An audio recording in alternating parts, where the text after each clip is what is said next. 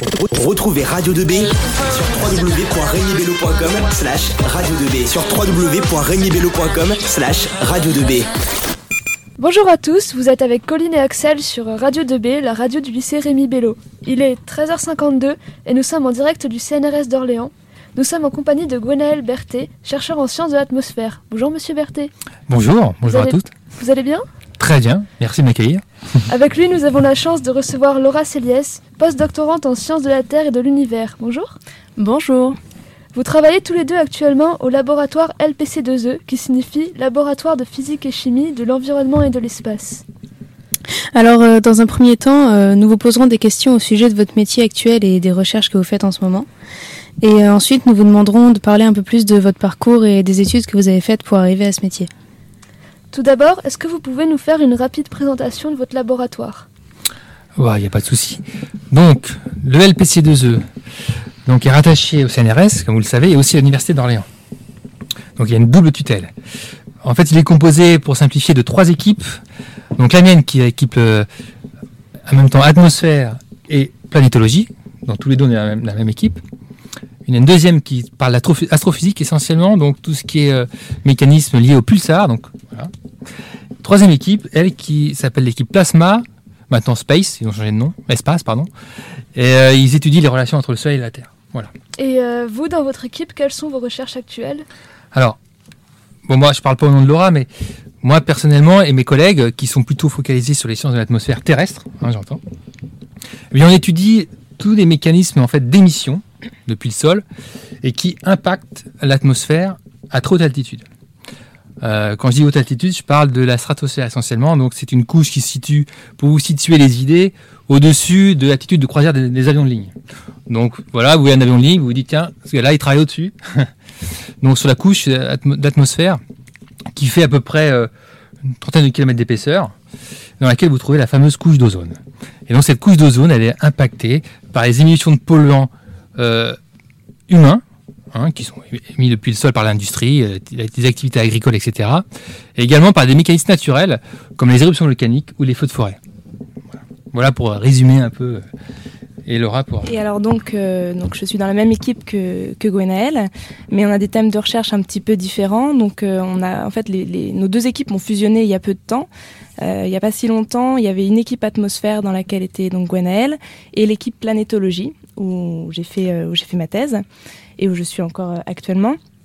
Et donc nous, on travaille essentiellement donc sur des instruments dédiés à l'exploration spatiale, donc plus précisément des spectromètres de masse, hein, des développements de spectromètres de masse, qui vont permettre d'étudier donc la chimie des atmosphères ou des surfaces d'objets du système solaire.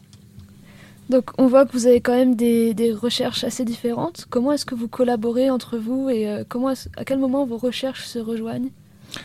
Eh bien, depuis peu, assez peu de temps, on va dire quelques mois, voire un ou deux ans, en fait, on s'intéresse, nous, euh, à tout. Je vous parlais à l'instant des mécanismes qui influent la composition chimique de la stratosphère, des mécanismes issus d'émissions depuis le sol, mais il y a aussi ce qui rentre depuis l'espace. Figurez-vous qu'on retrouve dans la stratosphère des éléments, des particules en suspension qui viennent de l'espace, qui sont issus bah, soit de ce qu'on qu'ont déposé des comètes, elles sont passées dans quand le Terre passe dans le sillage euh, de passage d'anci- d'anciennes comètes, ou euh, ce qui vient des astéroïdes. Et donc, on retrouve la signature de ces, ces petits objets-là euh, dans la composition particulière de la stratosphère.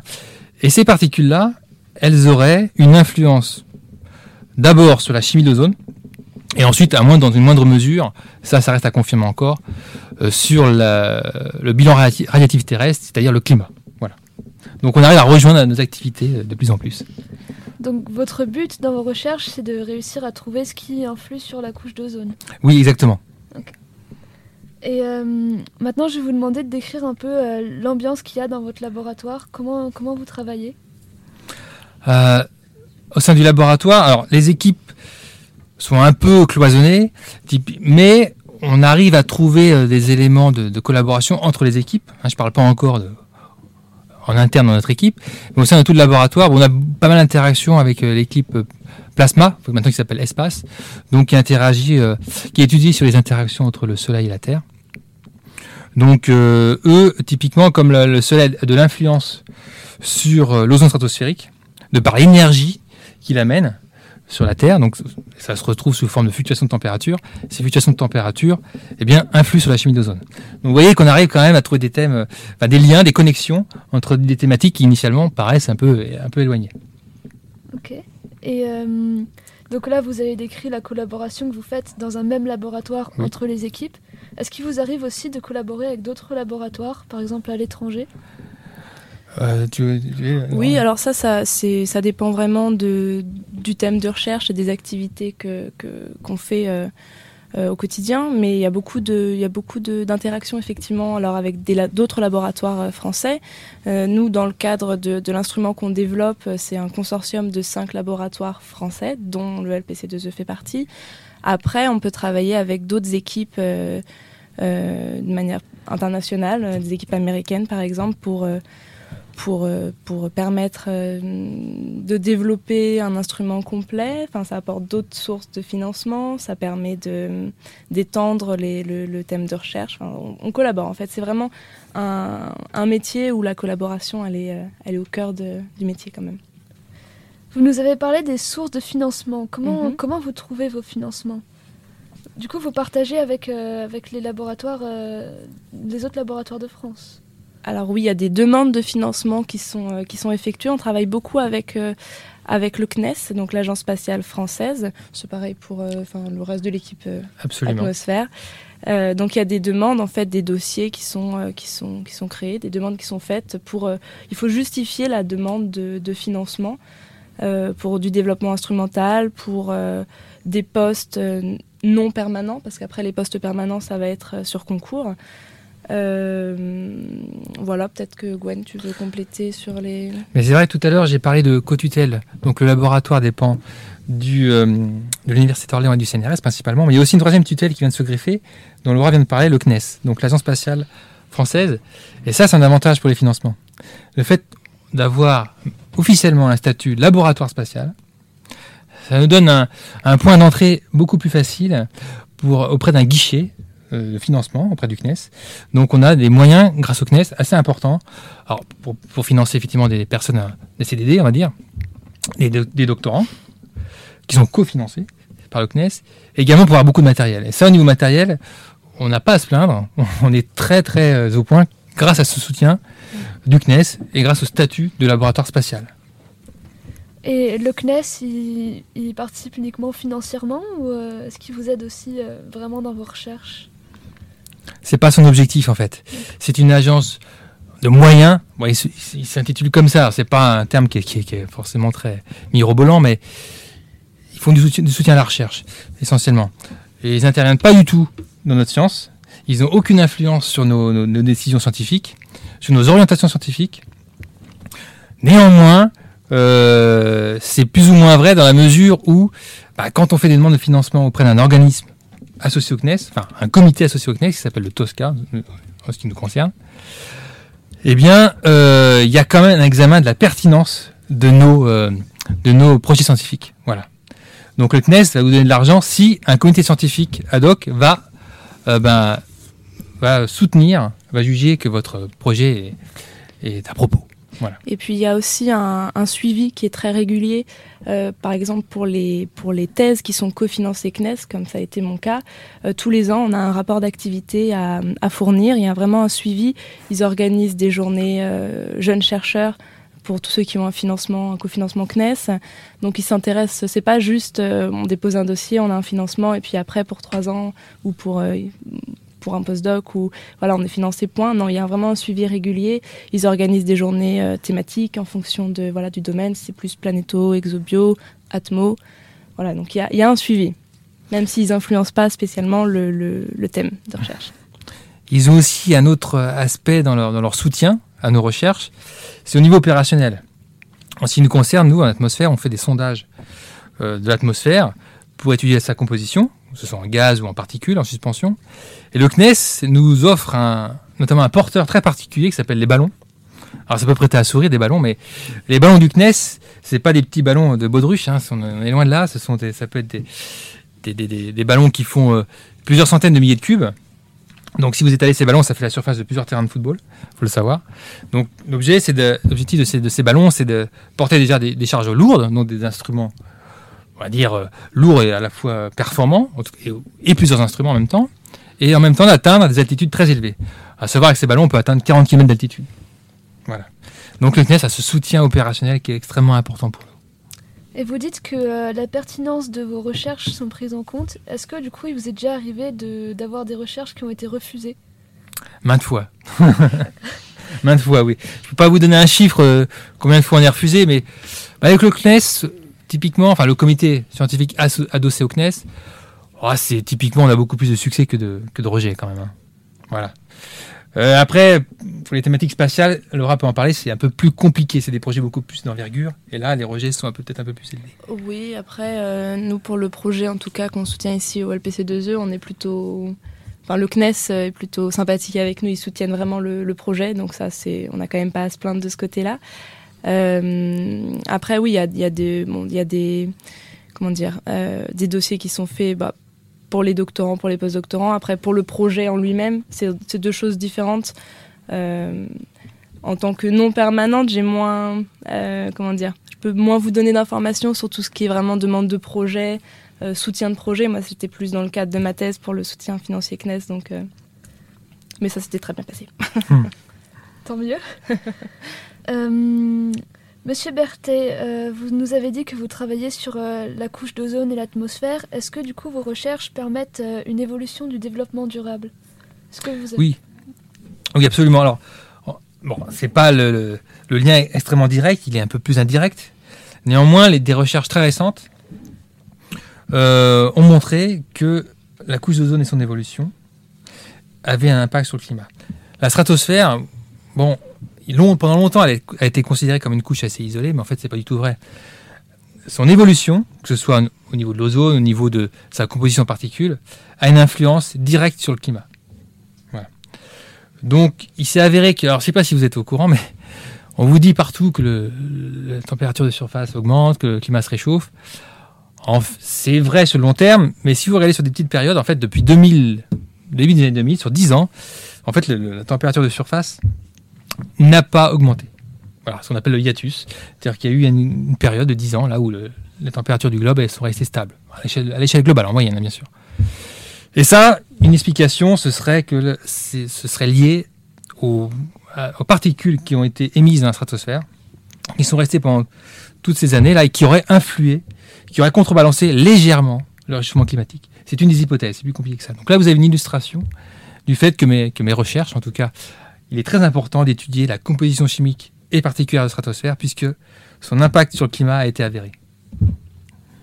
C'est vraiment passionnant. Du Hmm. coup, euh, est-ce qu'il y a des entreprises euh, qui ont pris les résultats de vos recherches pour euh, aider justement l'environnement ou prendre des mesures plus écologiques? Alors, pas mes recherches directement, mais les personnes qui travaillent sur, la, sur les hautes couches de l'atmosphère, eh bien, ont, ont quand même beaucoup communiqué sur le fait que, typiquement, par exemple, euh, sur les années 2000, je reviens encore là-dessus, début des années 2000, sur 10-15 dernières années, eh bien, on retrouvait une signature de la pollution euh, à très haute altitude. Et typiquement la pollution chinoise. On va accuser les Chinois, mais c'est vrai. Mais je vais leur faire un compliment dans pas longtemps. Rassurez-vous.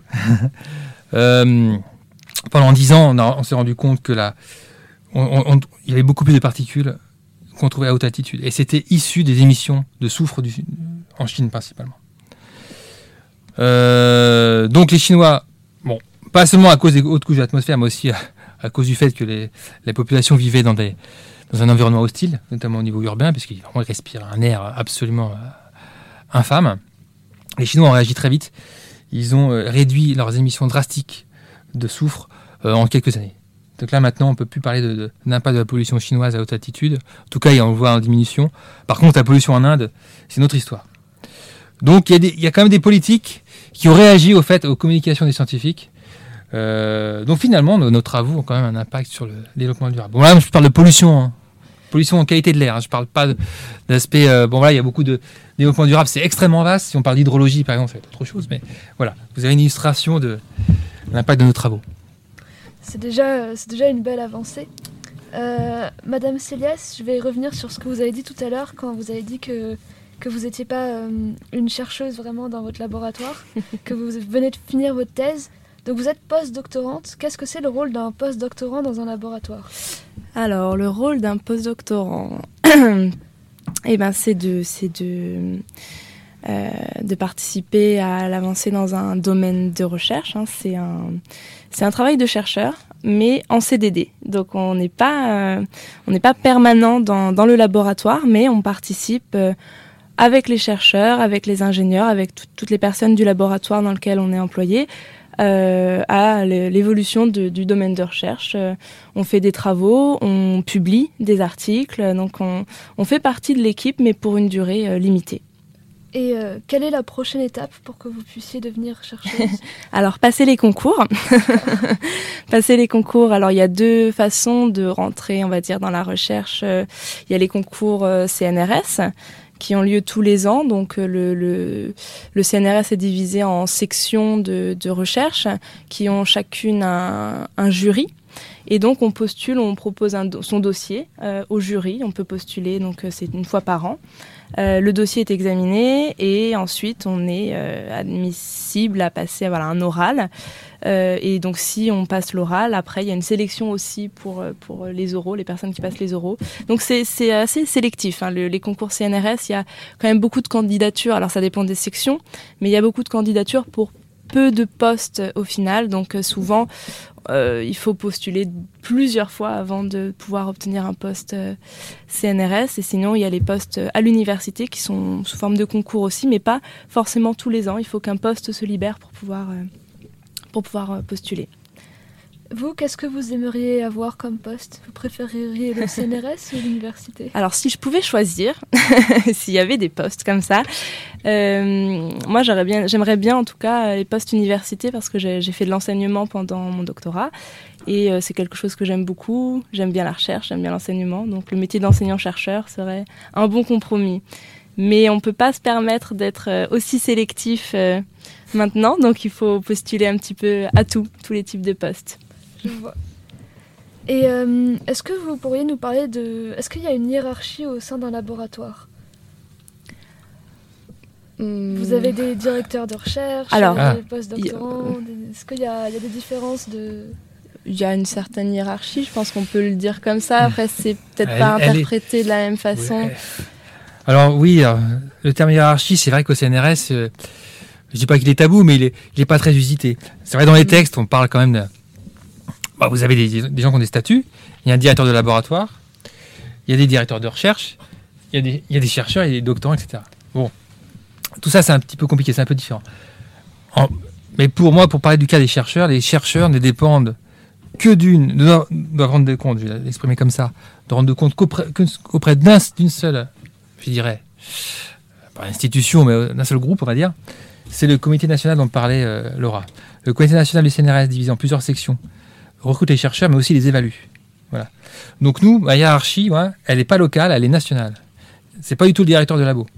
Faut le savoir. On appelle directeur de laboratoire, mais le directeur de laboratoire est un responsable administratif. Il est aussi responsable des ingénieurs et techniciens du laboratoire. Les chercheurs, eux, sont sous le joug, entre guillemets, mes collègues m'ont apprécié, euh, du comité national. Donc c'est qui, siège en général euh, à, Paris. Merci beaucoup pour ces réponses. Euh, Madame Céliès, Monsieur Berthet, on va se retrouver après une euh, pause musicale pour parler plutôt de votre parcours que vous avez fait pour arriver à ce métier. A tout de suite. À tout de suite. Retrouvez Radio 2B sur www.regnibello.com slash radio2b sur www.regnibello.com slash radio2b.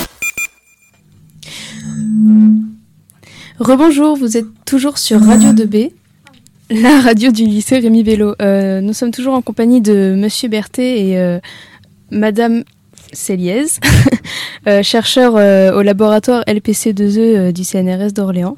Donc maintenant, nous allons vous poser des questions sur votre parcours jusqu'à votre métier. Donc tout d'abord, est-ce que vous aviez prévu de, de faire ce métier-là étant plus, étant plus jeune? Alors moi, absolument pas. J'avais pas ça en tête au début. et quand je suis arrivée à la fac, je me suis rendu compte que les matières que j'avais à étudier pour pour faire ce que j'avais initialement prévu, c'était pas tout à fait ce qui m'intéressait vraiment à étudier. Et en fait, à la fac, avec différentes options, j'ai eu des cours d'initiation aux sciences de l'univers et, et ça, ça m'a vraiment attirée et je me suis dit, ok, je vais peut-être plutôt euh, partir sur, dans cette direction. Donc je me suis renseignée sur les, les, filières qui permettaient d'étudier euh, tout ce qui était sciences de l'univers et je me suis retrouvée en planéto. Alors, quant à moi, euh, totalement. totalement prémédité depuis l'adolescence, voire début de l'adolescence, voire fin de l'enfance, j'en sais rien. mais oui, et ça typiquement, alors je ne sais pas si, à quoi c'est lié, mais il y a un élément qui a compté, euh, c'est les parents. En fait, mon père m'a toujours fait euh, découvrir la science.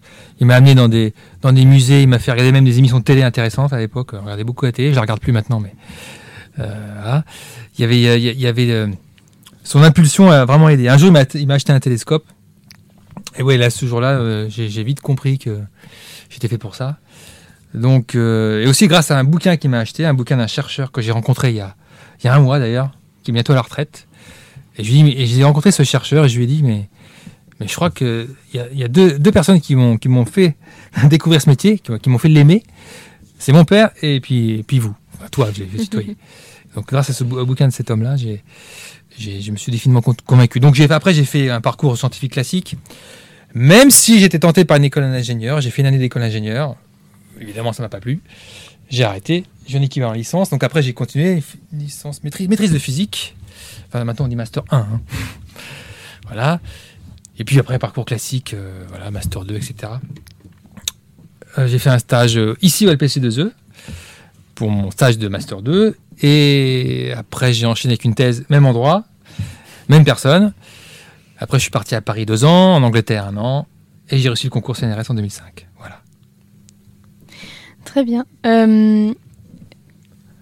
Est-ce que vous, pensez que le parcours que vous avez fait, c'est le parcours idéal euh, pour euh, arriver à votre métier?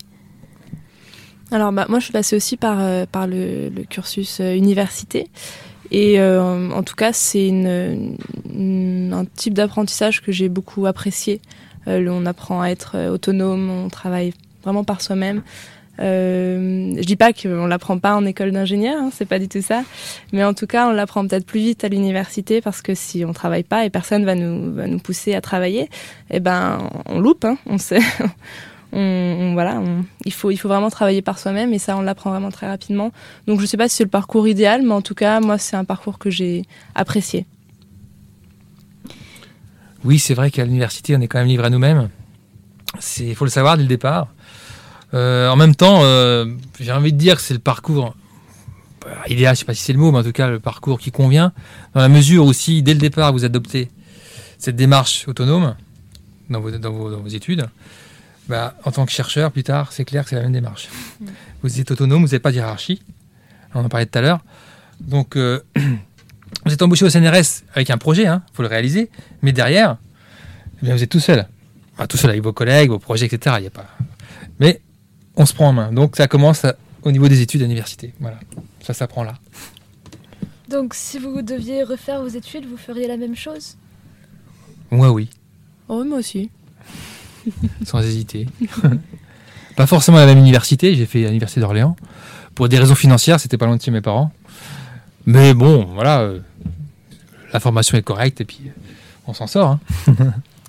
vous avez dit aussi que vous avez fait euh, un an à l'étranger. Qu'est-ce que vous avez fait pendant cette année-là? Ah, alors j'ai fait, euh, bah, j'ai étudié euh, les mécanismes justement de, transport de polluants, donc des basses couches vers les, vers les, hautes couches.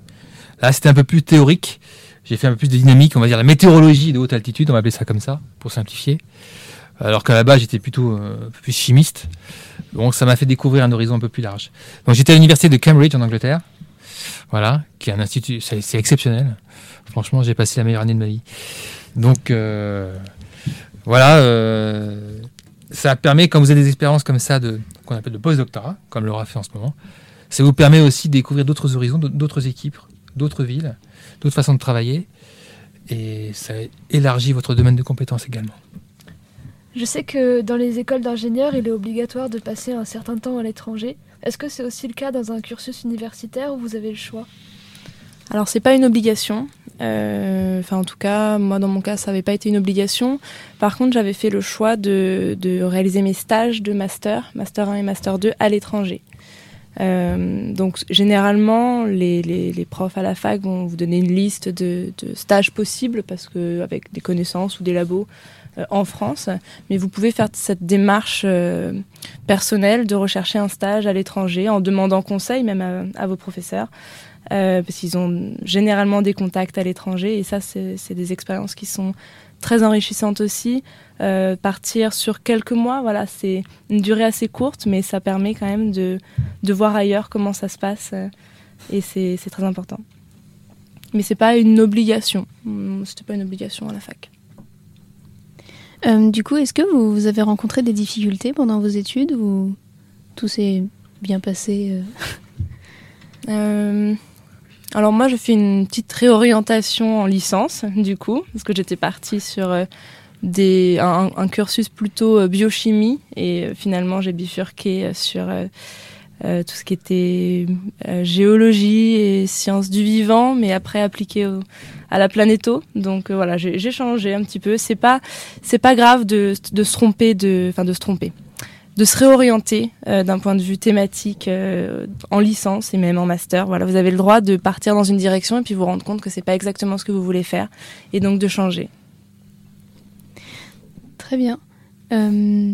Est-ce que vous vous auriez du coup d'autres conseils de ce genre à donner à des lycéens qui, qui voudraient devenir chercheurs euh, hmm. Des conseils. Et eh ben, pas hésiter à, en fait, à se renseigner, même très tôt, si vous avez une idée derrière la tête, quelque chose que vous voulez faire et que et vous avez peu d'informations, ou alors vous pouvez vous renseigner déjà sur Internet ou auprès de personnes que vous connaissez, mais il ne faut pas hésiter à nous contacter, en tout cas dans les labos de recherche, pour euh, venir. Euh, on vous présente le laboratoire, les installations, euh, discuter du métier, un peu ce qu'on fait là aujourd'hui, mais même de voilà, si vous venez tout seul, on peut, on vous, on vous accueille et puis on vous explique. c'est le meilleur moyen de se rendre compte de la réalité des choses, du métier, le type de parcours. On a tous une façon d'arriver là un peu différente. Hein. Il y a plusieurs parcours, il n'y a pas un seul parcours, on peut avoir plusieurs types de voies, donc c'est bien de pouvoir en parler et de découvrir toutes les possibilités. Donc, même si, même si c'est hors scolaire et que quelqu'un, un adolescent ou euh, même un étudiant a envie de venir visiter votre laboratoire, vous l'accueillez? Oui. Très bien. Oui, bah, en s'y prenant à l'avance, parce qu'on n'est pas toujours là. Alors, il y a déjà, déjà il y a un élément. Euh, nous, on accueille facilement des, stagiaires de troisième. Alors, c'est des stages d'immersion d'une semaine, c'est un, peu, un peu maigre, mais bon, moi, je le fais souvent. Euh, ça, c'est pas mal. Après, il y a les aspects euh, journée porte ouverte, celle du CNRS, elle a lieu tous les 4 ans, 4 ou 5 ans, je ne sais plus. Je crois qu'il y en a une cette année, hein, tiens, au passage. Après, il y a l'université qui vous sépare souvent. il y a différents cadres où, vous pouvez rencontrer des chercheurs ou des enseignants-chercheurs. Après, il y a les portes du BRGM. Alors, c'est un peu différent le BRGM à côté. Euh, mais bon, ça reste quand même des, des études très similaires aux nôtres. C'est un peu la même démarche. vous avez quand même pas mal de, voilà, pas mal d'opportunités de venir nous voir. Euh, après, euh, incitez vos, profs, euh, vos proviseurs à faire ce genre de démarche que vous faites là. Il faut les pousser un peu des fois.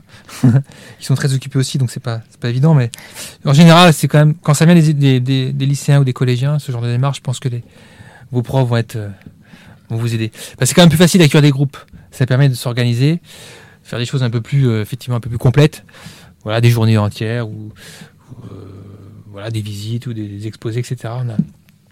Et un bon moyen aussi de, venir visiter les labos, c'est de contacter nos directeurs d'unité, les directeurs de, des labos. Hein, vous, trouvez, vous tapez, euh, vous êtes sur les sites web des labos, vous allez trouver l'adresse email du directeur d'unité. Voilà, et puis vous lui dites, voilà, on aimerait faire une visite, etc. En groupe. Voilà, ce qu'il va faire, ce qu'il va nous relayer le message. Puis il va dire, voilà, qui est prêt à accueillir, des, faire visiter euh, vos instrumentations à un groupe de lycée. Et en général, on répond favorablement si on est là, euh, ou si c'est pris suffisamment à l'avance, il n'y a pas de souci. Voilà. Merci. Et euh, est-ce que vous auriez une euh, petite anecdote qui vous paraîtrait intéressante à propos de vos études ou de vos recherches? Il y en a plein. Ça, c'est quand on a, de l'expérience, des années derrière nous. On a plus d'anecdotes. Bah, on peut. J'en ai une. Celle qui me vient à l'esprit, elle est plus classique, euh, assez classique parce que elle est assez fun. Donc, on peut faire du fun en, faisant de la science en même temps. C'est mon cas, euh, grâce à un de mes collègues qui, lui, bah, quand il était étudiant, euh, en thèse, en doctorat, donc, euh, il a monté un petit instrument qui, euh, qui était destiné à voler à bord d'un d'un A300, donc un, Airbus. Un Airbus un peu particulier, puisque c'est un Airbus dans lequel vous pouvez faire de la pesanteur pendant 22 secondes. L'avion a une trajectoire particulière qui fait que eh bien, vous avez des cycles de 22 secondes pendant lesquels vous êtes en apesanteur, enfin micro-pesanteur comme ils disent. Ils font ça 31 fois, donc voilà, vous faites 31 fois 22 secondes. Ça vous donne une idée du, temps d'apesanteur que vous pouvez passer. Donc moi, je l'ai fait plusieurs fois. Donc je l'ai accompagné pour faire ces, expérimentations dans cet avion-là. Euh, et beaucoup d'astronautes font leur stage en même temps. Enfin, font, des... Pas, un stage, mais font un peu de formation euh, pendant que nous, on fait nos expériences scientifiques. Et en plus, certains même pilotent les avions. Et c'est le cas de Thomas Pesquet, qui lui a pris euh, récemment bah, un autre rôle. Qu'il pilote aussi cet avion de temps en temps. Donc il sera là à l'automne, je crois.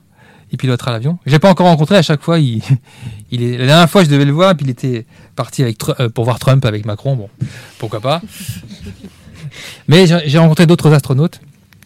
Et là, vous faites de l'expérience, donc en même temps euh, en faisant du fun. quoi. C'est ça qui est absolument incroyable. Donc la science, je pense, c'est quand même un moyen de, de, de, de vraiment de, de- d'exercer une passion, puis en même temps de s'amuser. Euh, si vous y prenez bien, vous allez vous rendre compte que vous avez une liberté extraordinaire, donc de, de travailler et en même temps de, de prendre du plaisir. Donc voilà l'exemple de, de l'activité en micro-pesanteur à bord de la, de l'A300G du CNES. Est, euh, est, euh, le meilleur que je puisse vous citer, vous, citer- vous citer à l'heure actuelle, en ce qui me concerne. Et vous, Madame Céliès? Alors là, vous me prenez un peu de cours. Euh, c'est pas des petites anecdotes, oui, il y, en a- il y en a plein. Là, je ne saurais pas vous dire comme ça. Je suis désolée, mais en tout cas, je, je les noterai là pour la prochaine fois et je Mhm. vous en dirai plein. Il n'y a pas de souci. Euh, J'ai une dernière question à vous poser. Euh, on est avec euh, des élèves de première euh, et terminale ES avec nous. Et du coup, euh, le, le but de leur émission, eux, est de, de réfléchir sur la question de la présence des femmes dans la science. Donc euh, déjà, Madame Céliès, en tant que femme, est-ce que vous avez l'impression que euh, il y a du sexisme dans les recherches ou euh, est-ce que vous pensez que c'est plutôt euh, égalitaire? Alors, je pense surtout qu'on ne peut pas généraliser. Enfin, c'est vraiment très dépendant de l'endroit, peut-être du labo. On ne peut pas dire que ça n'existe pas dans la recherche, dans les labos de recherche. Après, moi, personnellement, ici, je le ressens pas spécialement. Donc, c'est un endroit qui est agréable pour travailler. Je me sens pas mal à l'aise ou, ou, ou pas mise en avant. Ou, enfin, non, j'ai vraiment pas ce souci-là ici, mais ça veut pas dire que ça n'existe pas nulle part ailleurs. Vous, vous avez jamais vécu de, de mauvaises expériences euh, dans ce genre-là? Euh, non, pas, pas spécialement. Alors, euh, peut-être que parce que j'ai peut-être pas fait attention, je, ça m'a peut-être pas, voilà, j'en sais rien. Mais en tout cas, je j'ai pas souvenir d'une expérience où où je me sois sentie euh, rabaissée ou voilà. C'est non, ça je, je je peux pas je peux pas dire ça. Tant mieux. Oui, mais vous, je touche du bois. vous, Monsieur Berthet, est-ce que Oui. vous avez l'impression que euh, parfois les hommes sont mieux représentés que les femmes dans vos laboratoires? Dans les laboratoires en général, Oui. C'est clair. Oui, c'est clair. Il y a un biais, bien sûr. Et, c'est quelque chose euh, contre lequel il faut lutter. Et d'ailleurs, le CNRS, vous avez dû en parler tout à l'heure, je pense. Le CNRS a pris des, dispositions pour euh, que bah, l'ensemble des personnels du CNRS, pas que les hommes, hein, les femmes aussi, puisque les, les femmes s'autocensurent et les femmes aussi, inconsciemment, eh bien, euh, ont tendance aussi à, à- je dis pas à brimer les femmes, mais à faire en sorte que voilà, les femmes ne prennent pas de, de responsabilité. Les femmes aussi inconsciemment participent à ce système de favoriser les, fait, les, hommes en termes de responsabilité. Donc ça, c'est ancré dans, dans nos inconscients collectifs. Et le CNRS lutte contre ça. Donc nous, dans les sections du Comité national du CNRS, on a été formés. On a, été formés il y a deux ans. On est en formé même tous les ans. D'ailleurs, on a des rappels à l'ordre pour faire en sorte que voilà, les femmes, il y a y a des, il y a, bon, il y a un manque de, prise de responsabilité des femmes, mais en même temps, il y a une autocensure des femmes. C'est-à-dire qu'elles ont tendance à moins passer les concours, à moins demander des promotions, alors qu'elles en ont le droit, évidemment. Et qu'elles ont les compétences, euh, il n'y a aucun souci là-dessus. Mais voilà, il faut lutter contre ces, euh, biais qui sont ancrés en nous, hommes et femmes. Et je crois que ça suit le bon chemin. En tout cas, moi, euh, je, suis extrêmement actif dans ce cadre-là. Et je pense que ça prendra quelques temps. hein. Mais à terme, ça devrait se rééquilibrer en termes de responsabilité, prise de responsabilité entre hommes et femmes au CNRS. Je parle dans les industries, dans la politique, c'est autre chose. Mais au CNRS, dans les, dans les institutions publiques, à mon avis, euh, on est plutôt bien parti. Ça prendra du temps, mais voilà, l'impulsion est donnée. Bah, merci beaucoup pour euh, vos réponses. Euh, du coup, on va arrêter l'émission ici et on va euh, passer l'antenne à, à Julie et, euh, et d'autres élèves pour faire euh, la fermeture de l'émission. On vous remercie beaucoup, euh, Monsieur Berthet et Madame CS, d'avoir répondu à nos questions. Merci à vous. Merci à vous, Au revoir. c'était un plaisir. Au revoir. Merci. Au revoir. Retrouvez Radio 2B sur www.regnibello.com slash radio 2B sur www.regnibello.com slash radio 2B. Bonjour à tous, vous êtes sur Radio 2B, il est 14h36 et nous sommes le lundi 25 mars 2019 et je suis avec Julie. C'est ça. Ça va? Super, j'ai passé une super journée. Ouais, bah du coup on va expliquer un peu Ouais. pour toi. On, on est, donc on est au CNRS, donc au centre, Orléans. à Orléans, au Centre national des recherches scientifiques. Tout à fait. Et euh, qu'est-ce qu'on a fait un peu aujourd'hui? Eh bien, on a interviewé des chercheurs, des enseignants, des responsables de- des ressources humaines. Enfin, ça a été assez vaste.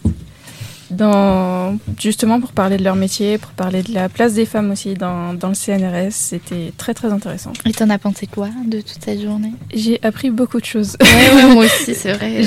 Enfin, du coup, pendant tout le temps des émissions, j'étais à côté pour leur filer quelques pistes de questions. Et enfin, j'ai vraiment trouvé ça super passionnant parce qu'en plus, on, on interviewe des passionnés et, et je trouve écouter des, des passionnés parler, c'est. Enfin, du coup, ils, ils te donnent limite envie de faire leur de métier. faire leur métier, ouais. je suis totalement d'accord. ouais. C'était super fort. Et toi, t'en as pensé quoi Bah pareil, en vrai, enfin voilà, nous on est en ES et je me suis dit peut-être à la base ça allait peut-être plus être vers le S, mais en fait non parce qu'on a appris plein de trucs et Ouais, puis ils ont réussi à vulgariser aussi le- leur métier alors Ouais, que c'était à nous donner même- envie. Mm, Ouais voilà. quand même très spécifique des fois et euh, ils ont réussi quand même à nous faire comprendre. Donc ça, merci beaucoup. Ouais, c'est ça. Et pour euh, la petite conclusion de la journée, est-ce que tu peux déjà, est-ce que tu peux remercier toutes les personnes qui sont intervenues pour nous Tout à fait. S'il te plaît. Donc il y a eu euh, Lydie Le Forestier, Anaëlle Simoneau, Séverine Maurice, c'est Pascal Dom, Fabrice Perrou, Isabelle Prudhomme, Viviana Lago, Gwenaëlle Berthet et Laura Céliez. Ou Madame Royer. Oui, pardon. Et après, pour euh, l'organisation de cette euh, sortie, on fait un grand merci euh, aux élèves de Terminal S qui ont organisé la sortie. À Monsieur Guyot qui était là pendant toute la journée. On pense à Monsieur Nsou qui devait être là mais qui n'a pas pu être là. Et au proviseur euh, du lycée. Voilà, merci de nous avoir permis de, de venir ici. Voilà, bah, c'est la fin, Julie. Tristement. Donc, voilà. On vous quitte en musique sur Radio 2B.